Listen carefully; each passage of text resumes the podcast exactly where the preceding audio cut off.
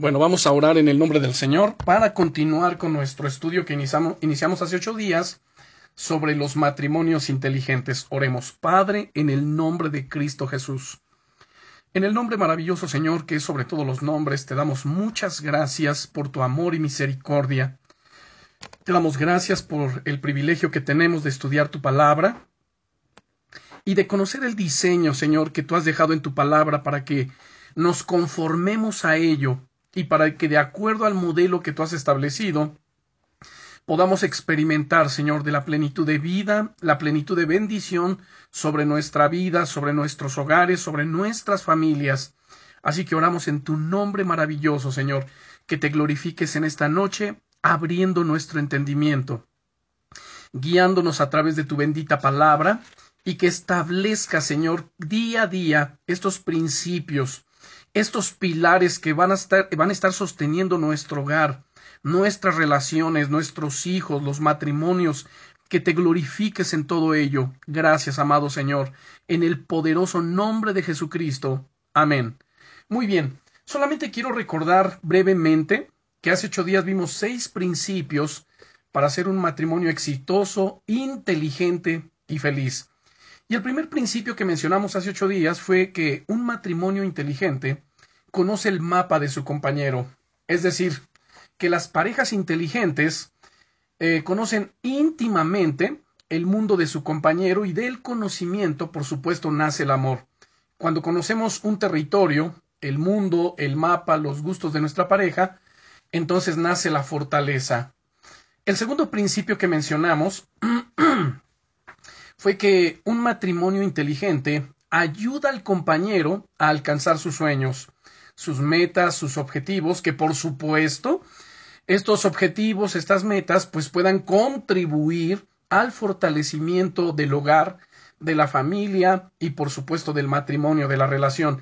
Ya no son solamente los sueños personales donde yo me quiero realizar, donde solamente veo por mi propio crecimiento, mi propio desarrollo, y que no contribuya al fortalecimiento, al crecimiento y desarrollo del hogar, de la familia o del matrimonio, sino que esto debe ser un conjunto que nutra todas las relaciones del hogar. Recordemos Génesis capítulo 2 versículo 18, hablábamos sobre ello, que dijo el Señor, no es bueno que el hombre esté solo, le haré ayuda idónea. Entonces, cuando Dios le trae a la mujer, no se la trajo para que fuese, y perdónenme la expresión, para que fuese un cero a la izquierda, para que fuese una eh, sirvienta, sino Dios se la trajo para que fuese su ayuda idónea. Los dos se van a ayudar mutuamente, los dos se deben compenetrar, compaginar, entender, y de esta manera ayudarse para cumplir el propósito por el cual Dios creó el matrimonio y estableció la familia. Perdón. Y vimos como ejemplo al rey David. El rey David tenía un sueño. Y ese sueño, por supuesto, que involucraba a Dios e involucraba al pueblo de Israel y también a su casa. Y era traer el arca de Dios a Jerusalén porque una vez que la, el arca de Dios estuviese sobre Jerusalén, pues entonces la gloria, la presencia de Dios iba a estar manifiesta sobre ellos y como consecuencia iban a ser rica y sobreabundantemente bendecidos en todas las cosas. Y cuando digo rica y sobreabundantemente bendecidos, no me estoy refiriendo solamente a las cuestiones materiales, sino nos estamos, me estoy refiriendo a una riqueza este plena, total, integral, como la que dice Tercera de Juan, versículo 2, amado, yo deseo que tú seas prosperado en todas las cosas y que tengas salud, así como prospera tu alma. Nuestra alma, nuestra alma debe prosperar día a día en el crecimiento, en el desarrollo de nuestro Señor Jesucristo, en el conocimiento de su palabra. Y entonces vimos que esta mujer, Mical, de ninguna manera glorificó a Dios, tampoco apoyó a su marido, no lo respaldó, y como consecuencia, bueno, ella lo menospreció más bien, lo menospreció. Y al haberle menospreciado, si ustedes leen ese pasaje en el libro de Samuel, es demasiadamente inquietante. ¿Por qué inquietante? Porque al ella haber menospreciado a su esposo y haber menospreciado la presencia de Dios sobre Jerusalén, Dios cerró su matriz y jamás ella pudo tener hijos. Es decir, fue estéril de por vida. Bueno, eso fue respecto del segundo principio. El tercer principio que mencionamos, bueno, y más bien, y dentro de este, este principio del segundo, es que entonces los matrimonios inteligentes se apoyan mutuamente. Es decir, están formulando continuamente preguntas, preguntas como, a ver, ¿qué tengo que hacer para fortalecer mi relación en el hogar? ¿Qué puedo yo hacer? ¿De qué manera puedo yo contribuir para que haya un ambiente eh, de satisfacción, de armonía, de paz en mi hogar? Para que el amor crezca, para que la palabra de Dios sea el fundamento de nuestras vidas y para que la presencia que se respire sea la presencia de nuestro Señor. Bueno, tercer este principio que vimos es que un matrimonio inteligente desarrolla un sistema de amabilidad siempre.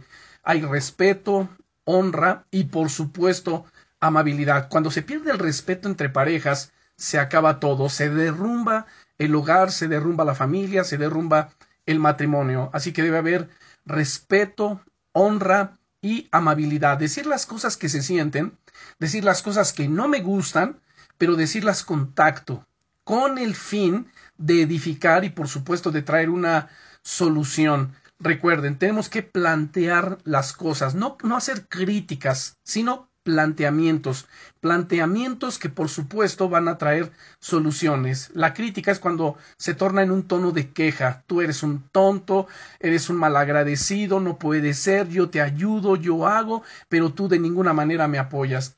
Eso viene a deteriorar más la relación. El cuarto principio que vimos es que un matrimonio inteligente aumenta su cuenta bancaria emocional. Es decir, la cuenta emocional se aumenta sembrando semillas. Y esta es una ley universal, es bíblica. Todo lo que tú siembras, tú vas a cosechar.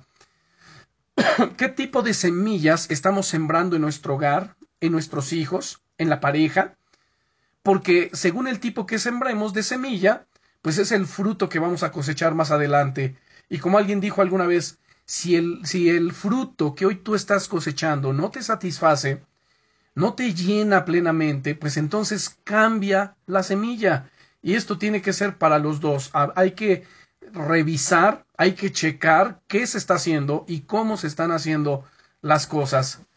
Recuerden, hay parejas que viven pensando y diciendo lo siguiente, yo espero que él cambie, que él me haga feliz o viceversa, que ella cambie, que ella me haga feliz. No es así, tenemos que tomar iniciativa. Yo voy a sembrar. El apóstol nos dice y no nos cansemos de hacer bien, porque a su tiempo segaremos si no desmayamos. Así que sigamos haciendo bien, no nos cansemos, porque finalmente vamos a cosechar. El problema está que empecemos bien, pero de repente desmayemos. Si desmayamos, ya no cosechamos, se pierde la siembra. Así que perseveremos. Número 5. Hablamos de que un matrimonio inteligente se compone de dos detectives. Y este sentido, cuando yo hablé de detectives, es decir, detectives de su propia vida, donde yo tengo que mirar cómo estoy caminando, qué estoy haciendo, tengo que investigar el interior mío para ver qué estoy pensando y por qué pienso de la manera en que lo estoy haciendo y por qué yo reacciono como reacciono. Si la forma en que yo estoy pensando, la forma en que yo reacciono ante determinadas circunstancias están afectando o están beneficiando a mi relación, a mi hogar. Por ejemplo, hablamos acerca de un celoso, ¿no? En vez de que el celoso esté sobre la pareja diciéndole, a ver, no te vistas así, cuidado con el que está detrás tuyo, no hables con ese otro, sino más bien se debe de investigar él y preguntarse, a ver, ¿por qué tengo tantos celos? ¿Qué motiva los celos en mí? ¿Tendrá que ver simplemente conmigo o con ella? ¿Será producto de mi inseguridad? ¿Tendrá que ver quizás con lo que yo viví en mi infancia, quizá con alguna infidelidad de papá, de mamá, que quedó entonces ahí sin resolverse. O sea, eso tiene que sucederse, tiene que investigarse, tiene que averiguar y, ¿por qué no? Hasta llevarse a sanidad, sanidad del alma. Un alma que está enferma, lo único que puede dar es precisamente eso, enfermedad, deterioro. No puede ser plenamente feliz, no puede gozar de la satisfacción de una relación sana Así que es muy importante echar un vistazo. Y esto, por supuesto, sucede entre cristianos. Por eso es que tenemos el área de consejería, de administración, y hablamos de sanidad interna, de sanidad del alma. Ahora, número seis, recuerden, el sexto principio que vimos es que un matrimonio inteligente hace de Jesús el centro de su vida. Saben, me llama mucho la atención un pasaje en el libro de Eclesiastés y me bendice mucho, y es uno de mis pasajes favoritos cuando eh, llego a celebrar alguna boda, y que dice, cordón de tres dobleces no se rompe fácilmente. Chequen esto. El matrimonio es de dos, pero espiritualmente es de tres. El primer doblez y el segundo lo hace la pareja. Cuando toman la decisión de vivir juntos, de compartir su vida, de compartir su economía, de compartir todas las cosas. Pero cuando vienen delante de Dios para celebrarse la boda y ser bendecidos, el tercer doblez lo hace el Señor. Y cordón de tres dobleces no se rompe fácilmente. Y es cuando Él viene y es el centro del hogar, de la vida, de la familia. Incluso es necesario estar revisando continuamente esto. Señor, sé tú el centro de nuestro hogar, sé tú el centro de nuestros diálogos, que cuando vamos a dialogar las cosas y plantear, hacer los planteamientos de las cosas que no están funcionando, de las cosas que no nos agradan del otro, en lugar de hacer esos señalamientos en tono de crítica, como ya lo mencionamos, eh, tenemos que siempre tomar la siguiente decisión. Y voy a, antes de tomar la decisión o de mencionarles cuál es esa decisión, quiero ponerles un ejemplo. En consejería, por supuesto, escuchamos muchas cosas, muchas cosas que ahí se tienen que quedar y ahí se quedan en consejería. Pero a menudo yo escucho esto de parte, por ejemplo, del, del, varón y de la varona. Es que ella, y yo le digo que las cosas se tienen que hacer así, se tienen que hacer de esta manera, y si lo hacemos de esta manera, las cosas van a funcionar. Pero entonces ella, no, es que yo pienso que es de esta otra manera. Y si lo hacemos así, va a funcionar mejor, pero él no me entiende, no me escucha. Entonces se dan cuenta, hay un desacuerdo, eh, y así las cosas, por supuesto, no van a funcionar. Entonces aquí, es donde la decisión que se tiene que tomar es esto. A ver, muy bien. Tú ya expusiste tu sentir, tú ya expusiste lo que tú deseas que se haga, lo que no te agrada. Yo también ya lo expuse, pero vemos que no estamos llegando a ningún acuerdo. Ok, ahora vamos a ver entonces qué es lo que Dios dice respecto a esta situación. Y lo que Dios dice en su palabra, eso es lo que nosotros tenemos que hacer. Y a esto es a lo que la Biblia se refiere con cordón de tres dobleces no se rompe fácilmente. Cada uno está haciendo su esfuerzo. Muchas veces el esfuerzo es en sus propias fuerzas, es en su propio entendimiento, en su propio conocimiento, pero por el desconocimiento de la palabra de Dios, pues entonces hay ese deterioro. Pero todo cambia cuando decimos, ok, a ver, ya, ya nos estamos desgastando, hemos llegado a un grado donde, bueno, no queremos que las cosas terminen pues peor. Mejor vamos a ver cuál es el consejo de Dios. Y esto, y digo, no es esperar hasta que ya las cosas estén deteriorando, sino más bien, si estamos hablando de un matrimonio, matrimonios inteligentes, pues debe ser lo primero. A ver, ya entendimos que Dios debe ser el centro de nuestra vida. El Señor creó, bendijo el matrimonio, el hogar, la familia, pues qué mejor consultarlo a Él, consultar su palabra, porque Él tiene el consejo correcto, adecuado y oportuno para nuestro buen funcionamiento. Y entonces venimos al consejo de la palabra. A ver, ¿qué dice Dios sobre este asunto? Y recuerden, Dios en su palabra tiene consejo para todo.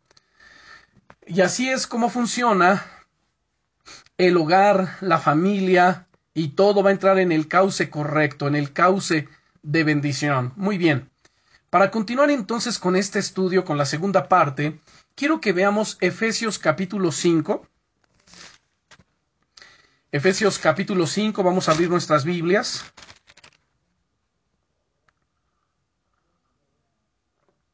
Y vamos a leer desde el versículo 21 en adelante.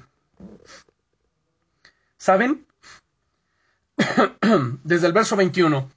A veces al varón, o hay, un grupo de varones que, nombre, ¿cómo les gusta hacer mención de pasaje que nos dice la mujer sométase a su marido y entonces están sobre de ellas, sométete porque Dios dice que te tienes que someter. A ver, momento, es cierto que la mujer se tiene que someter, pero el sometimiento es mutuo. No es solamente la mujer que se somete, sino también el hombre. Cuando la mujer viene y le dice, oye, ven, vamos a orar por nuestro hogar. Vamos a orar por nuestros hijos. Vamos a orar para que Dios nos bendiga. Y el marido entonces, ay, ¿sabes qué? Ahora tú, yo ahorita no tengo ganas. A ver, momento, sométete. Porque lo que está poniendo él en evidencia es su inmadurez, su desinterés por Dios y no está honrando. Recuerden la palabra del Señor. No es bueno que el hombre esté solo, le haré ayuda idónea. Ella es su ayuda, le está ayudando a edificar su casa, porque la mujer sabia, la mujer inteligente, edifica su casa.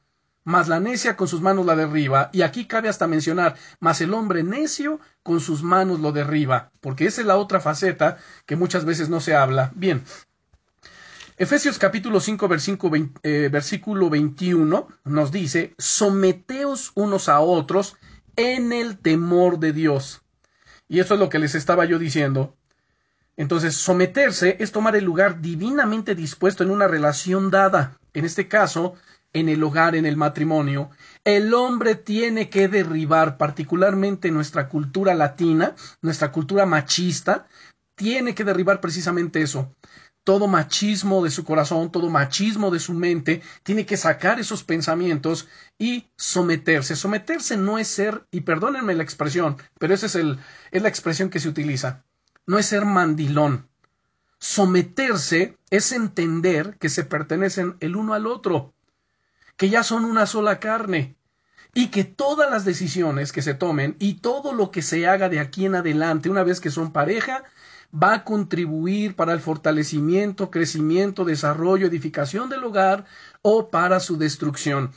Tanto que la mujer sabia edifica su casa, lo mismo pasa con el hombre. El hombre sabio, sensato, va a edificar, pero el necio también va a estar derribando. Bien, dice entonces versículo 21, y esto, perdón, que estoy hablando, tiene que ver, saben, con el aspecto del liderazgo dentro del hogar. Porque como les decía hace un momento, al hombre le gusta Sí, que se le reconozca, eres la cabeza del hogar. Ah, sí, sométete.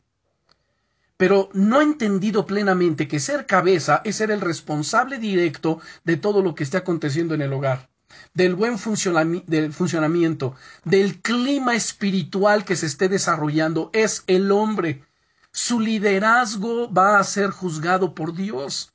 Y un día tenemos que rendir cuentas ante la presencia del Señor. Así que el primer responsable directo delante de Dios es el hombre. Así que los hombres tenemos que poner especial atención en todo ello. Y la mujer también, en el sentido de que de orar por su marido, de bendecirlo, Señor, dale la sabiduría, dale la sensatez, dale la prudencia, la humildad suficiente para que él pueda ejercer un liderazgo responsable, pueda ser un, un padre y un marido inteligente. Bien. Entonces, después de leer nuestro verso 21 de someteos unos a otros, noten en el temor de Dios. ¿Qué significa el temor de Dios? Hemos hablado en otras ocasiones que es respeto, honra, reverencia, obediencia a Dios. Dice el verso 22, las casadas estén sujetas a sus propios maridos como al Señor. Ya también hemos explicado este aspecto de estar sujetas y es donde la mujer, escuche bien, no por imposición, no por temor, sino ni por coerción, sino por decisión propia y por amor a Dios y a su marido, ella voluntariamente decide que sujetarse. Si una mujer no lo va a hacer en ese espíritu, pues entonces no va a funcionar. Tiene que ser por amor a Dios y a su marido y por eh, obediencia a Dios y honra y respeto a su marido. Dice el verso 23, porque el marido es cabeza de la mujer, así como Cristo es cabeza de la iglesia, la cual es su cuerpo, y Él es su Salvador. Así que como la iglesia está sujeta a Cristo, así también las casadas lo estén a sus maridos en todo. Y ahora viene la parte para los maridos. Maridos, amad a vuestras mujeres, así como Cristo amó a la iglesia y se entregó a sí mismo por ella, para santificarla, habiéndola purificado en el lavamiento del agua por la palabra, a fin de presentársela a sí mismo una iglesia gloriosa, que no tuviese mancha ni arruga ni cosa semejante, sino que fuese santa y sin mancha. Así también los maridos deben amar a sus mujeres como a sus mismos cuerpos. El que ama a su mujer, a sí mismo se ama, porque nadie aborreció jamás a su propia carne, sino que la sustenta y la cuida como también Cristo a la iglesia, porque somos miembros de su cuerpo, de su carne y de sus huesos. Por esto dejará el hombre a su padre y a su madre, y se unirá a su mujer, y los dos serán una sola carne. Ahora, Cristo y la Iglesia, como vemos en este pasaje, son presentados como modelo de las relaciones entre el esposo y la esposa. Las instrucciones aquí específicas que el apóstol Pablo da a esposos y esposas constituyen el destello de las relaciones entre Cristo y su Iglesia, un modelo celestial para todo matrimonio terrenal. La pregunta que surge, por ejemplo, los varones, a ver, ¿Cómo debo conducirme con mi esposa? Bueno, la respuesta es mira a Cristo, el esposo divino en su relación con la iglesia. ¿Qué hizo con ella o qué hace Jesús con ella? Número uno, la ama. En segundo lugar, se sacrifica por ella. Está atento a sus eh, intereses, la cuida. Así que sé tan sensible a las necesidades de ella y a lo que la hace sufrir como lo eres con los miembros de tu, propio cuerpo. Por eso nos dice que el que a sí mismo se ama, pues ama a su mujer, o el que ama a su mujer, a sí mismo se ama. A su vez, la esposa debe preguntarse, ¿cómo debo conducirme con mi marido? Bueno, fíjate en la desposada escogida, que es la iglesia, en su relación con Cristo, respétalo, reconoce que Él está llamado a ser la cabeza de la familia, responde positivamente a su liderazgo Escúchale, encómialo, mantente unida en propósito y en voluntad con él, sé una ayuda verdadera. Ningún marido y ninguna esposa puede hacer este puede hacer esto apoyándose solo en su fuerza de voluntad o resolución. Pero como eres hechura de Dios, al igual que tu matrimonio, el Señor te ayudará a lograrlo. Así que no estamos solos para hacerlo. Dios nos fortalece. Filipenses 4:13 nos dice, todo lo puedo en Cristo que me fortalece. Ahora, esto que vamos a estar hablando nos sirve mucho a los que a los matrimonios, pero por supuesto también para ministrar, para atender y para aconsejar a aquellos nuevos matrimonios, aquellos jóvenes que bueno están iniciando en esta etapa del matrimonio. Bien, ahora para la mayoría de las personas decidirse a vivir en pareja constituye una de las decisiones más importantes de su vida. Sin embargo, algunas parejas sucumben a la decepción después de comprobar que la convivencia no es tan sencilla ni tan gratificante como esperaban. ¿A cuántos no les ha pasado esto? Que se casan con expectativas. Yo lo amo y bueno, espero de verdad que, que mi hogar sea, una, sea algo maravilloso y, y viceversa. Pero más adelante, una vez ya casados, sucumben ante la decepción. Después de comprobar que las cosas no son realmente como esperaban que fuese, que el príncipe azul no era tan príncipe ni tan azul como, como se esperaba, y viceversa, ¿no? Así que muchas veces las dificultades que atraviesan estas parejas se deben a la falta de habilidades de convivencia, la escasa comunicación, el no saber resolver conflictos o pactar, el no divertirse juntos o no apoyarse mutuamente, provoca la falta de entendimiento y el progresivo distanciamiento a pesar de habitar bajo el mismo techo. Esto es lo más terrible, ¿no? Así que poco tiempo después de haber iniciado la convivencia, la mayoría de las parejas, por no decir todas, empiezan a darse cuenta de que vivir de forma cotidiana en un mismo hogar requiere de algo más que ilusiones y buenas intenciones para lograr que su relación funcione bien.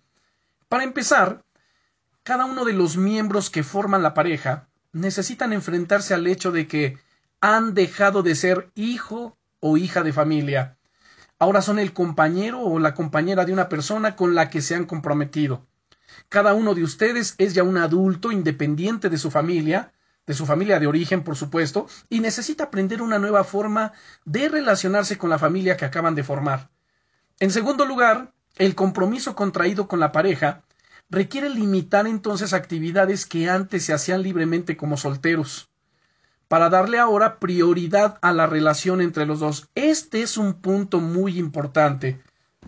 Y un error o grave error que muchos todavía siguen manteniendo o siguen incurriendo en él. Vuelvo a citarlo. Eh, hoy, más bien, a partir de ahora, tienen que compartirse prácticamente todo.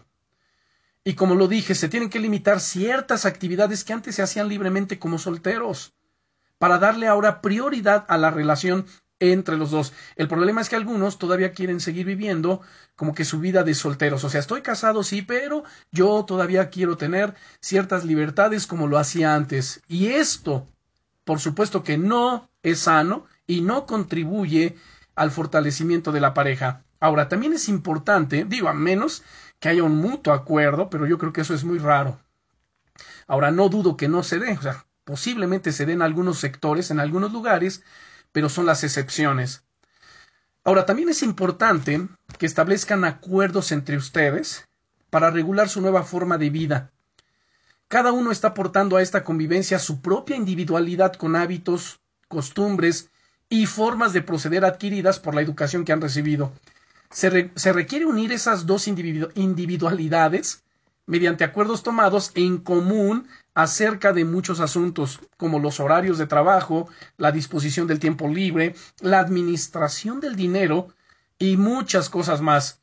Es evidente que al tratar de establecer estos acuerdos van a surgir múltiples diferencias entre ustedes.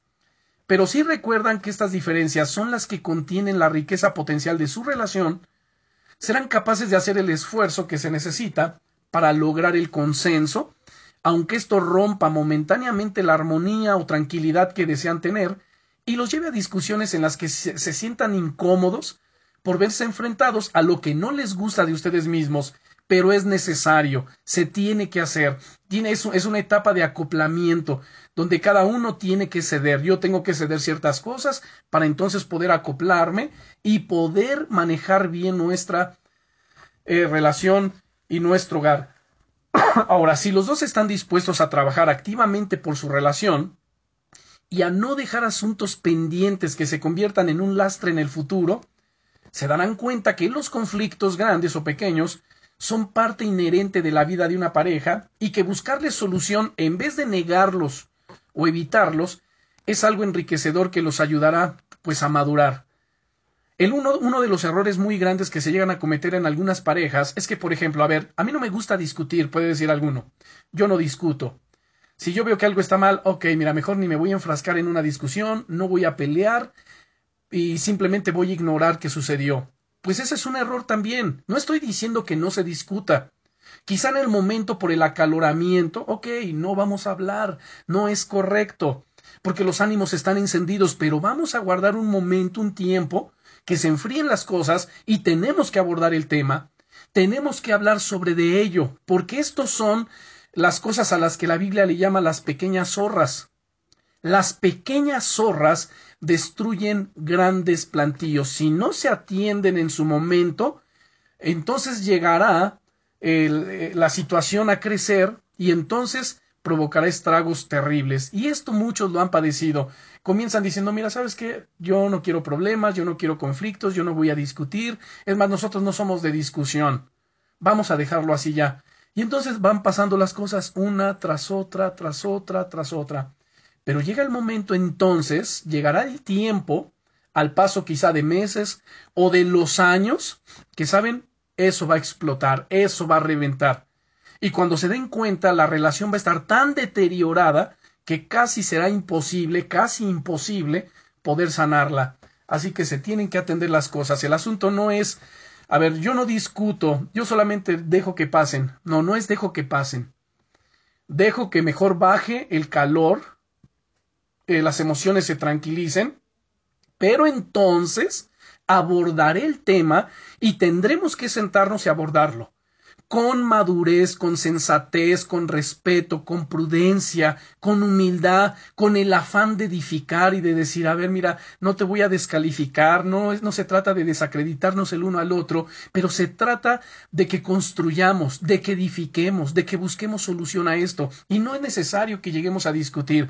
Así que saca de tu mente eh, ese tipo de conflictos, ¿no? Que llegaremos a discutir. No, no discutiremos, no nos vamos a pelear, porque no es correcto esa forma de tratar de arreglar las cosas, pero hagámosla de la mejor manera civilizada y, por qué no decirlo como es nuestro estudio, de la mejor manera inteligente y con la ayuda de Dios, por supuesto. Bueno, ahora la situación contraria, en este sentido, es decir, es quedar vinculados emocional o físicamente a las familias de origen resistirse a abandonar las actividades de solteros, no establecer sus propias normas de funcionamiento o huir de las situaciones conflictivas, buscando distracciones como el trabajo, quizás hasta doblar turno, pasar más tiempo en el trabajo, o las amistades. Bueno, ya salí del trabajo, pero en lugar de llegar a casa, pues mejor me voy con mis amigos, ¿no? Me quedo de ver con alguno de ellos o con ellos y vamos a convivir. ¿Saben? Es vivir esta etapa de manera equivocada. Eso es obstruir la madurez que puede lograrse y dejar asuntos inconclusos que van a dificultar en el futuro su relación. Así que este es un momento muy importante para detenerse y decir, a ver, a ver, ¿qué estamos haciendo? Mi actitud en qué contribuye, como lo hemos venido ya diciendo, al crecimiento, desarrollo, madurez, a la felicidad, a la paz, a la armonía. O sea, mi actitud, mi forma de hacer las cosas, quizá, a ver, estoy involucrando a mi hogar en general, a la pareja, a los hijos, en actividades que nos fortalezcan, que fortalezcan nuestros lazos familiares. Debe, cada varón debe de entender que ya no se pertenece, o sea, cada varón casado ya no se pertenece, ahora está unido a su esposa, está unido a sus hijos, ese es su vínculo prioritario, ese. Así que recuerden, hay quienes se resisten a abandonar las actividades de solteros y ahí es confrontar la situación y decirle al hombre, a ver, a ver, dale una sacudida, sabes que tú ya no eres un soltero, tú ya estás casado, tienes hijos, tienes una esposa, sí, pero yo trabajo, yo traigo el alimento a la casa, yo traigo el sustento, ella solamente está en la casa con los hijos. A ver, a ver, a ver, ahí eso es una noción equivocada. Ella solamente está en la casa con los hijos. O sea que no es mucha labor. Realmente la labor de una mujer, de una ama de casa, es equiparable al trabajo fuera de ella de un hombre. Y a veces es más la labor de una mujer porque es la primera en levantarse para darle de desayunar al esposo que se tiene que ir, mantenerle su ropa cuidada, arreglada porque tiene que salir a trabajar, arreglar a los hijos que tienen que salir a la escuela, claro, salvo ahorita en este periodo que estamos eh, todavía en la pandemia, pero si no fuese por la pandemia, órale, a llevar a los niños a la escuela, mantener la casa en orden, la comida limpia, este, lista, calientita para cuando lleguen los hijos, llegue el esposo también. Es la última, así como hablamos de que es la primera en levantarse, va siendo también la última en acostarse, porque después de dar de cenar tiene que ver que la casa quede limpia, la cocina, los trastes limpios, el marido ya se subió a descansar y ella sigue en la cocina. O sea, es un trabajo impresionante. En el 2010, perdón, se hizo una reforma al Código Civil en el Estado de México. Necesitamos revisar el Código Civil 10 años después. Ahora en el 2020, de hecho hace rato estaba yo echándole una ojeada, pero no me alcanzó el tiempo de checarlo todo. Pero en esta reforma que se hizo, ¿saben? Se reconoció la labor de la mujer dentro de su hogar como un trabajo.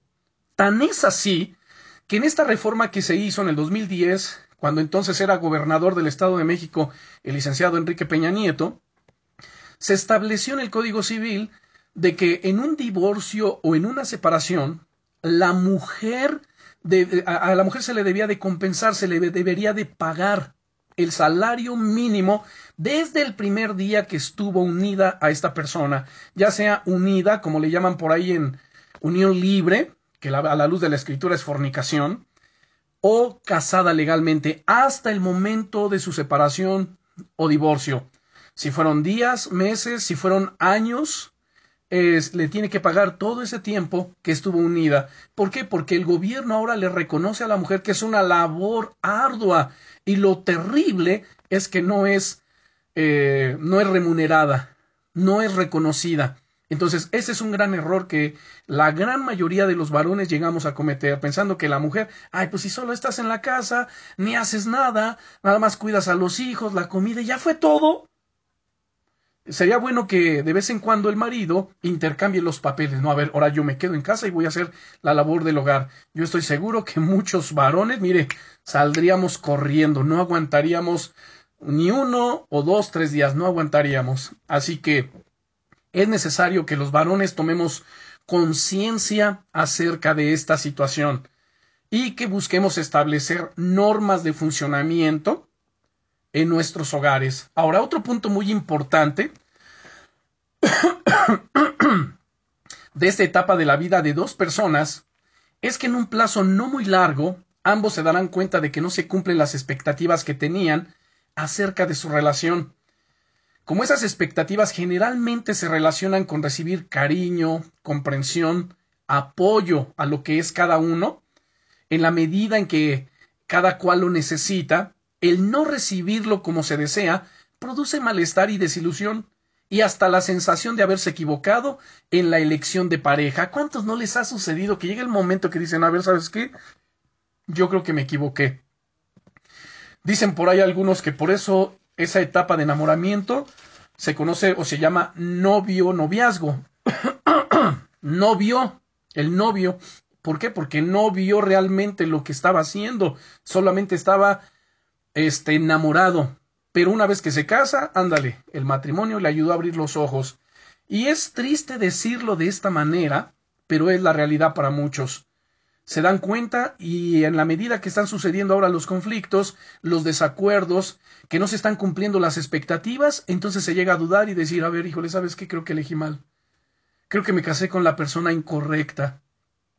Y lo terrible también aquí es echar a volar la imaginación y hacer un recuerdo y un recuento de los pretendientes o de las personas con que, que eran posibles candidatos o candidatas para casarse. Así que ese es un error gravísimo, porque entonces hay quien puede pensar y decir, híjole, quizás estaría mejor con fulanito, o él quizás estaría mejor con fulanita, tal vez ella sí me entendiera, tal vez él sí sería más atento conmigo. No, realmente déjenme decirles algo. Si no se toman todas estas medidas y se pone atención en la manera en que lo hemos estado comentando, ¿saben? El error es el mismo. Con quien quiera que sea, Así que es necesario que los dos contribuyan precisamente a la edificación del hogar, poniendo atención en todos estos aspectos. A veces se llega a pensar que el, que el pasto del vecino es más verde, ¿no es cierto? Pero no es así. A veces nuestro ego está tan necesitado de todo lo que esperábamos para darnos fuerza, que no toleramos el no recibirlo, y en cambio encontramos críticas, confrontaciones y motivos de malestar y tomamos la decisión de dar por terminada la relación a través de una separación que con frecuencia quizás pudiera haberse evitado con una mayor comprensión y por supuesto con deseos de superación por parte de ambos. El error también aquí es que se llega a culpar, es que él no quiso, es que ella fue, es que él, no, olvídense de, de, de los señalamientos de esa índole. Por desgracia, Muchas otras veces se hace imposible la convivencia por mil y una causas propias y ajenas a la pareja. Y es mejor para los dos poner fin a la relación de una forma civilizada y todo lo amistosa que las circunstancias lo permitan. Tan equivocado resulta romper una relación sin antes haber intentado sinceramente poner remedio a los problemas como obstinarse en mantenerla contra viento y marea. Así que primero es vamos a abocarnos, vamos a buscar la solución, vamos a ver la forma de que esto salga a flote y en casos extremos, en casos donde ya se agotaron todos los recursos, bueno, pues entonces que haya una separación, pero de la manera más civilizada y donde las cosas queden en paz. Bueno, una analogía aplicable a esta etapa de la vida de una, de, de una pareja sería decir que un hombre y una mujer inician su relación con un gran estallido de luz que ilumina sin cegar y calienta sin quemar. Me estoy refiriendo al enamoramiento. Y esto tiene, por supuesto, una duración breve, y la gran luminaria se convierte en una fogata que sigue iluminando y calentando, pero que requiere ser alimentada con leña nueva cada día. Solo que la leña ni les va a ser entregada a domicilio, ni se compra en la tienda más cercana, sino que es necesario, perdón, sino que es necesario ir por ella. Esto significa que hay que ir al bosque, escoger un buen árbol, cortarlo con las propias manos, partirlo con todo el esfuerzo que esto implica, hacerlo entre los dos y asimismo transportar la madera a casa, almacenarla y después saber cuánta leña se debe poner en la fogata, según cada momento o situación, para que la fogata no queme la casa ni tampoco se convierta en un rescoldo que apenas dé un poco de calor y termine convertida en cenizas. Así que es un trabajo arduo. Día a día se tiene que fomentar esto. Día a día. Y a mí me gusta mucho utilizar las palabras que el Señor le refirió a la iglesia de Éfeso en Apocalipsis capítulo 2. Vamos a buscarlo. Apocalipsis capítulo 2.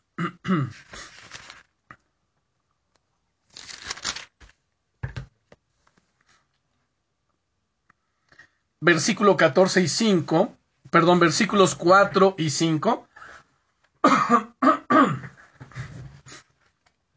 le dice al Señor, pero tengo contra ti que has dejado tu primer amor. A ver, miren, vean, miremos y veamos cómo esto es un cuadro vivo de lo que sucede en el hogar, de lo que sucede en las parejas.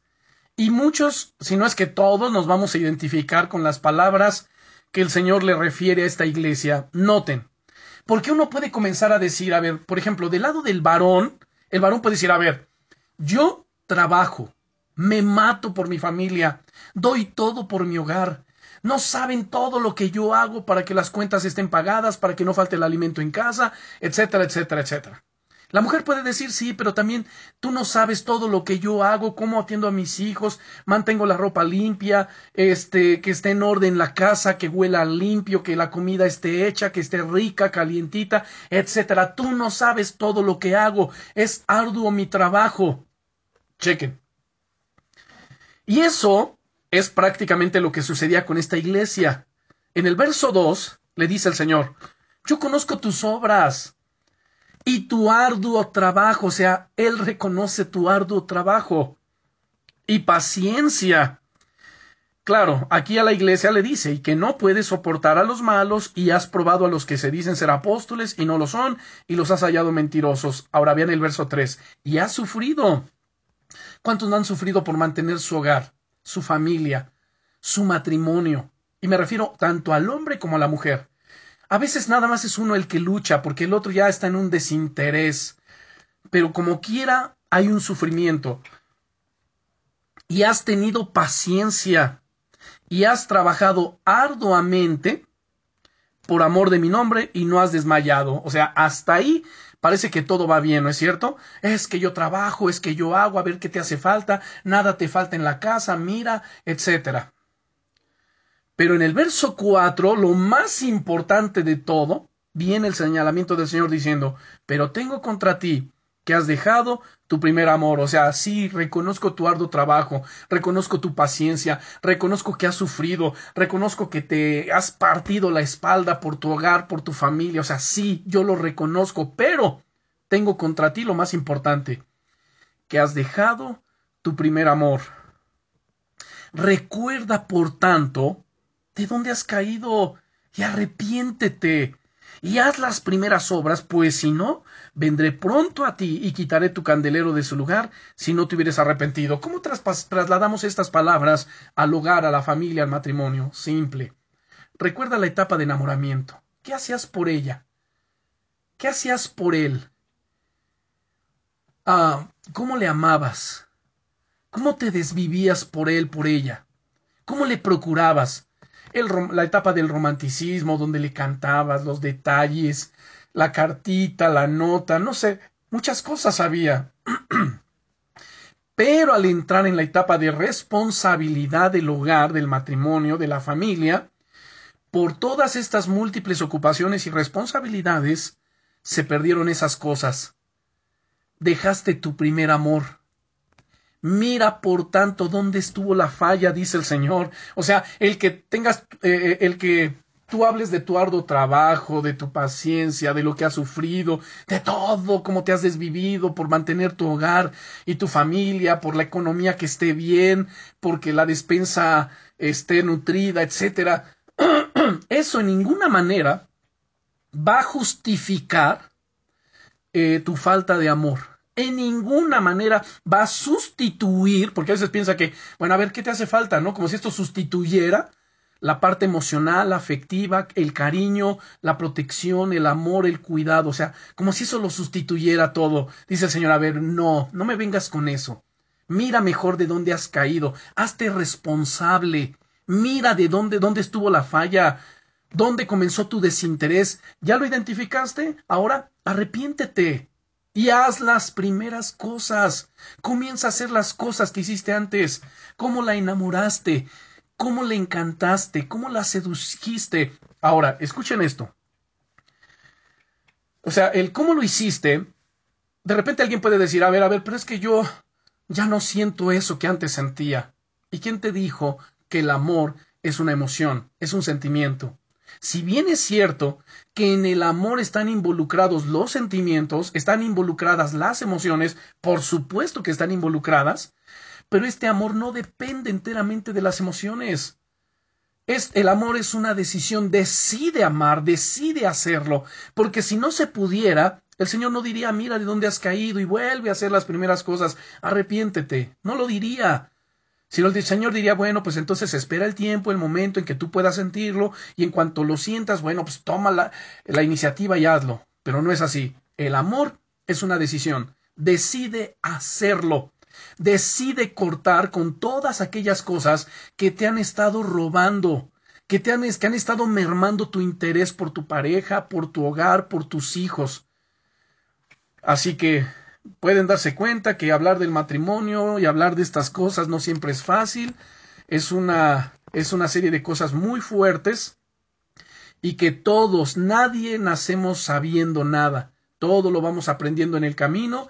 Algunos dicen, bueno, es que yo esto lo estoy aprendiendo ya tarde, después de, híjole, de que sufrí, padecí hasta una ruptura. Nunca es tarde. Dios es soberano y Dios sabe y tiene cosas gloriosas para su vida, para nuestras vidas, para los hogares, las familias, para los matrimonios. Así que apliquémonos en el nombre poderoso de Jesucristo. Quiero mencionar un aspecto, para ir concluyendo con este estudio, acerca de la identidad.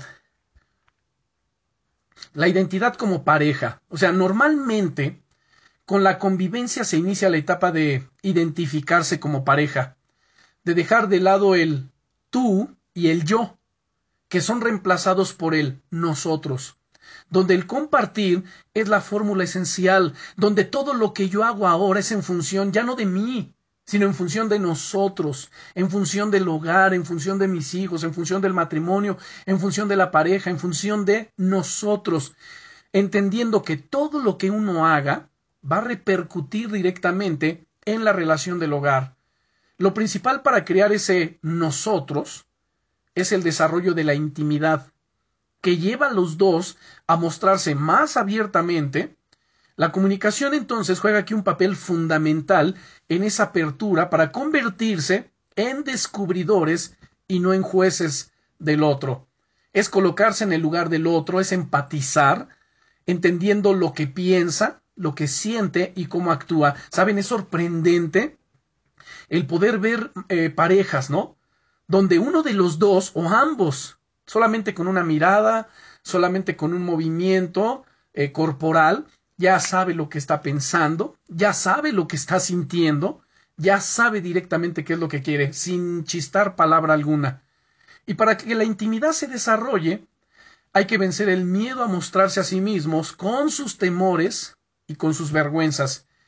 Ese temor a decepcionar al otro, lo cual es un error, porque uno es amado realmente cuando se muestra tal como es y el otro así lo acepta. Así que debemos de ser normales, abiertos y por supuesto, por sobre todas estas cosas, Tenemos que ser hombres y mujeres de Dios.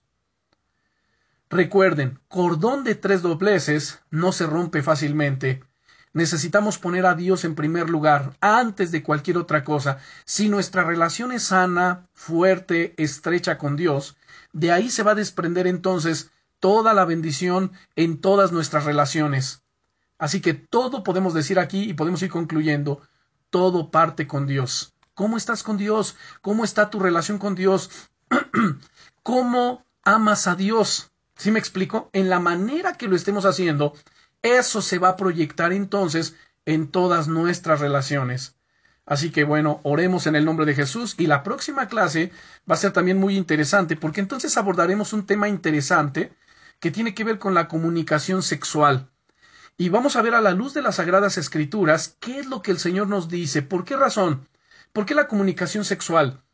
Porque para muchos matrimonios ha llegado una etapa, o han llegado ellos a una etapa, no es una etapa que se tenga que atravesar, pero ellos han propiciado una etapa donde ya no hay intimidad sexual, ya no la hay, hay un desinterés.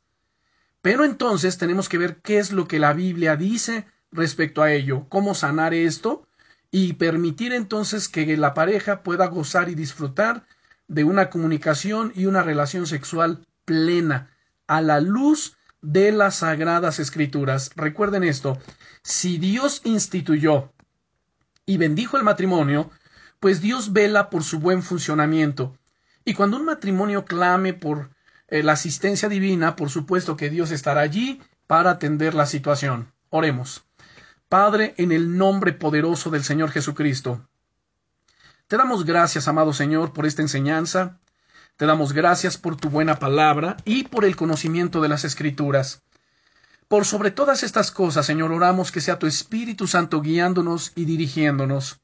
Señor, que tú intervengas en cada hogar, en cada familia, en cada matrimonio, en cada relación, trayendo orden, trayendo sanidad, trayendo, Señor, la gracia de tu presencia sobre nuestras vidas.